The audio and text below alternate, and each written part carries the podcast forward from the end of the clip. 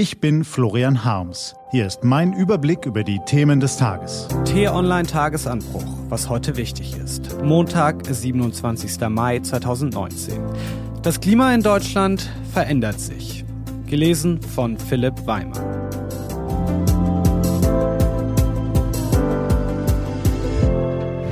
Was war?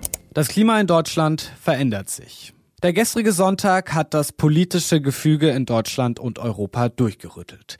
Wer nach diesen Wahlen noch glaubt, es könne alles so weitergehen wie bisher, ist entweder blind oder ignorant. Deutschland braucht in einem entscheidenden Politikfeld einen Neuanfang. Der Überblick über die Gewinner und Verlierer des Wahltags.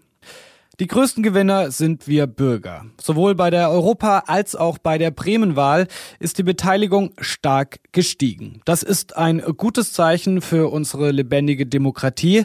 Das wichtigste Signal, das Klima in Deutschland verändert sich. Nicht nur das in der Natur, auch das in der Politik. Die Bürger wollen einen Politikwechsel beim Klimaschutz und sie wollen ihn jetzt. Die großen Gewinner unter den Parteien sind die Grünen. Sie sind die einzigen, denen in der Klimapolitik wirklich Glaubwürdigkeit und Kompetenz beigemessen werden. Sie haben erkannt, dass die globale Krise sofortiges und entschiedenes Handeln erfordert. Bei Deutschen unter 60 Jahren sind sie zur stärksten Partei aufgestiegen.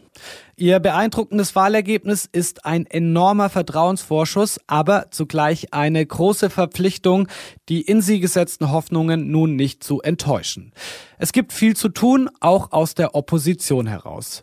Volker Quaschning, äh, Professor für regenerative Energiesysteme in Berlin, hat die ambitionslose Klimapolitik der Bundesregierung am Wochenende in einer Grafik auf Twitter entlarvt und dazu geschrieben, Fake News. Erstens, Klimaziele von äh, CDU und SPD reichen für Pariser Abkommen. Zweitens, Deutschland ist beim Klimaschutz auf gutem Weg. Drittens, Kohleausstieg 2038 ist schnell genug. Faktencheck stimmt alles nicht, schreibt Professor Volker Quaschning auf Twitter. Die großen Verlierer der Europawahl sind die Volksparteien. In Frankreich, Italien und Großbritannien ist ihre Wählerbasis bereits erodiert. In Deutschland werden CDU und SPD mit den schlechtesten Ergebnissen bei bundesweiten Wahlen seit Bestehen der Bundesrepublik abgestraft. Das bedeutet nicht zwangsläufig, dass das Konzept Volkspartei nicht mehr funktioniert, sondern dass jene, die sich bisher Volksparteien nannten, diesen Status verlieren. Ihre rückwärtsgewandten Programme, ihre trägen Organisationsstrukturen, ihre altbackene Kommunikation und offenkundig auch viele ihrer Kandidaten werden von immer mehr Bürgern als nicht mehr zeitgemäß empfunden. In Deutschland sind stattdessen die progressiven Grünen drauf und dran, sich zur neuen Volkspartei aufzuschwingen. In Frankreich und Italien sind es die Rechtspopulisten. Die größte Verliererin der EU und der Bremenwahl ist die SPD. Sie kann den Wählern nicht mehr vermitteln, wofür sie eigentlich steht. Eine Partei in Trümmern hat äh, T-Online-Reporter Jonas Scheible seine Analyse betitelt. Gäbe es in der Politik die Kategorie Mitleid, die Sozialdemokraten könnten noch monatelang davon zehren. Tatsächlich ist die Partei aber drauf und dran, bald von gar nichts mehr zu zehren. Sie droht in der Irrelevanz zu versinken. Ob die SPD sich vom Staccato der Rückschläge jemals wieder erholen kann, ist offen. Wenn überhaupt, wird es ihr wohl nur gelingen, indem sie sich programmatisch, organisatorisch und personell neu aufstellt. Andrea Nahles Zeit als Parteivorsitzende ist seit gestern zu Ende. Formal mag sie noch eine Zeit lang am Chefsessel kleben, aber ihre Autorität ist futsch. Doch wer folgt ihr nach? Martin Schulz arbeitet an einem Comeback, der hat aber schon einmal gezeigt, dass er es nicht kann. Auch Annegret Kramp-Karrenbauer zählt zu den Verlierern dieser Wahlen.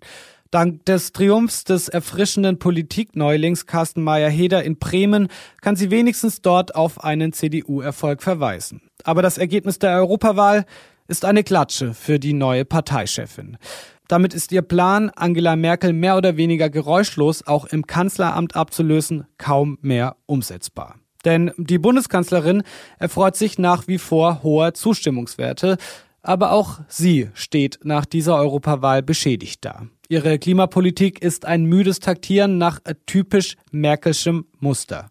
Ein Trippelschrittchen hier, eines da, und wenn es dann immer noch hakt, wird das Problem in eine Kommission abgeschoben. So hat sie den Klimaschutz jahrelang unter ferner Liefen behandelt und bis heute ist es nicht wirklich besser geworden. Die AfD hat bei der Europawahl einen kleinen Erfolg eingefahren, hatte sich aber deutlich mehr erhofft. Ihr hat die Nähe zum österreichischen Skandalpolitiker Strache geschadet, vielleicht auch ihre absurde Leugnung der Erderhitzung. Die CSU darf sich ein kleines bisschen über ihren Achtungserfolg freuen. Anders als die CDU hat sie Stimmen hinzugewonnen. Gleichwohl für ihren Spitzenkandidaten Manfred Weber ist das zu wenig. Fazit. Das Ergebnis der Europawahl ist eine Ohrfeige für Union und SPD. Sie sollten ihre träge Klimapolitik schnell beschleunigen. Deutschland kann beim Klimaschutz weltweit Vorreiter werden und andere Staaten mitziehen. Was steht an? Die T-Online-Redaktion blickt für Sie heute unter anderem auf diese Themen. Den ganzen Tag werden die Parteien die Wahlergebnisse diskutieren, analysieren, kommentieren und manche werden auch lamentieren. Alles dazu erfahren Sie natürlich auf t-online.de. Und in Österreich debattiert das Parlament über die Regierungskrise. Ein Misstrauensvotum gegen Kanzler Sebastian Kurz wird erwartet. Diese und andere Nachrichten, Analysen, Interviews und Kolumnen gibt's den ganzen Tag auf t-online.de. Das war der T-Online-Tagesanbruch vom 27. Mai 2019. Produziert vom Online-Radio und Podcast-Anbieter Detektor FM. Wenn Sie uns auf iTunes hören, lassen Sie uns doch eine Bewertung da. Vielen Dank. Ich wünsche Ihnen einen frohen Tag. Ihr Florian Harms.